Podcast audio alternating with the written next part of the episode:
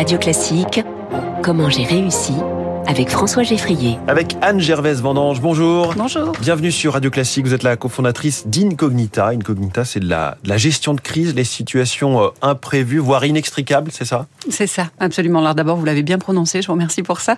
Incognita, effectivement, c'est un cabinet de conseil et de formation dans les domaines de la négociation à fort enjeu et, et effectivement de la gestion de crise. Vous intervenez que quand la crise est là ou vous faites aussi de la formation, de la prévention? Alors, on fait aussi de la formation et de la prévention. L'idée d'Incognita, c'est d'adresser la crise d'un point de vue humain, en fait, parce que euh, aujourd'hui, on parle par exemple beaucoup des cyberattaques dans les entreprises. C'est votre principal type de crise. Hein. Aujourd'hui, c'est souvent par là que les clients rentrent, mmh. quand même. Évidemment, euh, là aujourd'hui, un, un, chef d'entreprise, il a deux problèmes dans son entreprise aujourd'hui. La première, c'est d'arriver à recruter et à garder les gens, et la deuxième, ce sont les cyberattaques, effectivement, qui euh, qui sont un désastre aujourd'hui. Euh, et en croissance exponentielle. En croissance exponentielle, absolument. Et du coup, l'idée, c'est que euh, on, on, les prépare en amont de la crise, parce qu'effectivement, quand la crise arrive, bah, quand on est préparé, c'est mieux. Euh, on, on, optimise la gestion de crise au fur et à mesure du temps, parce qu'il y a ça aussi. On peut s'être formé dans son entreprise et effectivement ne pas optimiser au jour le jour, parce que c'est pas votre expertise métier. En fait, vous avez d'autres choses à faire.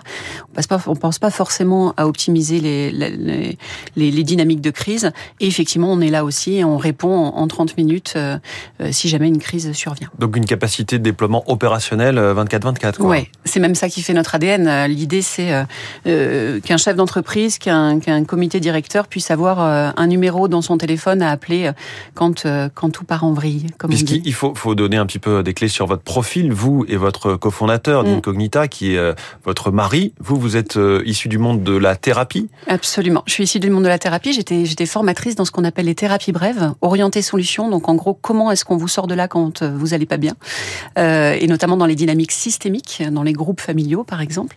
Et, euh, et mon mari était un ex-négociateur au GIGN, et donc pendant des années, nous nous sommes en, réalité euh, supervisés l'un l'autre dans nos pratiques. On s'est beaucoup formés ensemble. L'idée c'était comment est-ce qu'on arrive à faire en sorte que quelqu'un qui n'aille pas bien puisse aller mieux, ou comment est-ce qu'on fait pour faire bouger des gens qui ne bougent plus, mmh. hein, dans le cadre d'une prise d'otage, mais aussi dans le cadre d'un cabinet sur des cas compliqués. Mmh.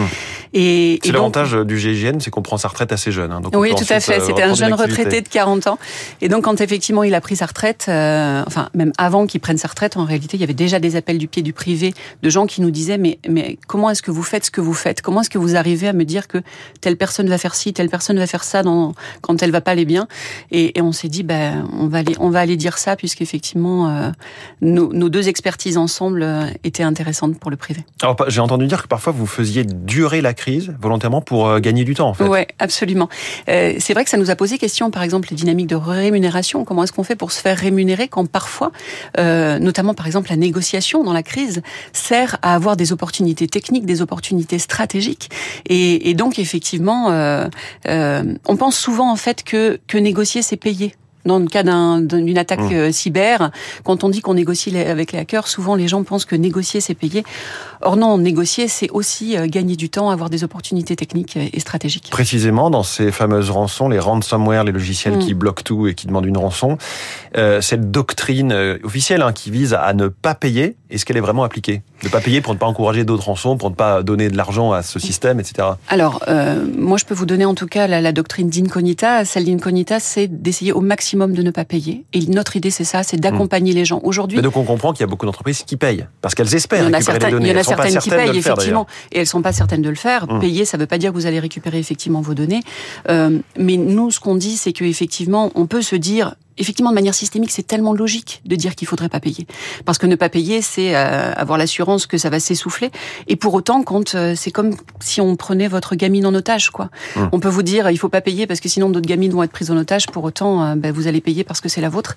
Et, et nous, ce qu'on dit, c'est pour que les gens ne payent pas, accompagnons-les correctement, et notamment dans les dynamiques humaines de crise. Parce qu'aujourd'hui, on vous dit, si vous êtes protégé techniquement, alors vous avez géré, en gros.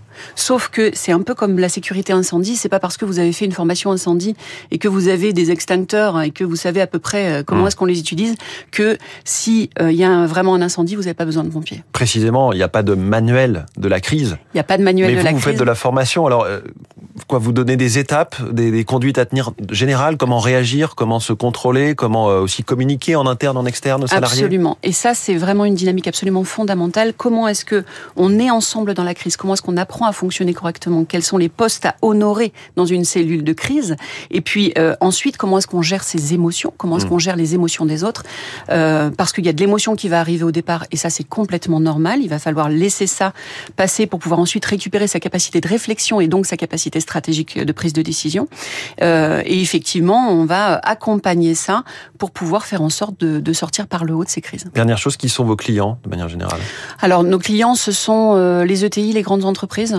Euh, on va dire en gros les entreprises entre 30 millions et 5 milliards, c'est-à-dire les, les entreprises qui ont un vrai besoin de gestion de crise, contre des crises euh, qui peuvent être régulières et qui, en même temps, n'ont pas encore internalisé un poste de gestionnaire de crise. Anne Gervaise Vendange, merci beaucoup, la cofondatrice d'Inconita. C'est passionnant, euh, cette gestion de crise. Merci d'être venue ce matin en direct. Il est 6h43, on passe à la revue de presse internationale.